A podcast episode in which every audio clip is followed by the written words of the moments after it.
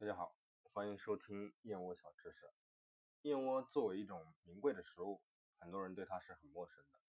有一些刚接触燕窝的朋友，在和我的沟通过程中，都有这样的疑问：平常人为什么要去吃燕窝？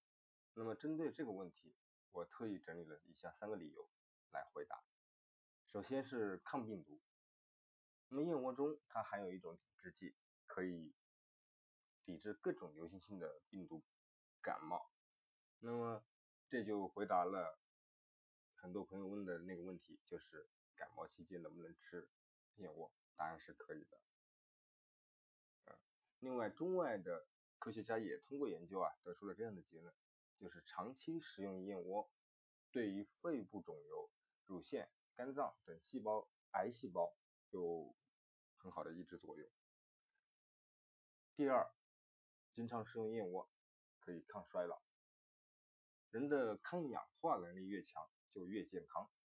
那么经常食用燕窝对改善皮肤老化、松弛、起皱都有很好的作用。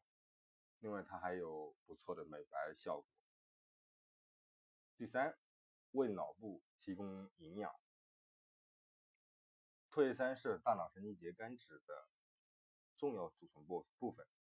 而燕窝中就含有比较丰富的唾液酸，它能够促进胎儿和婴幼儿的智力以及记忆力发育，延缓中老年痴呆。好了，今天的燕窝小知识就到这里。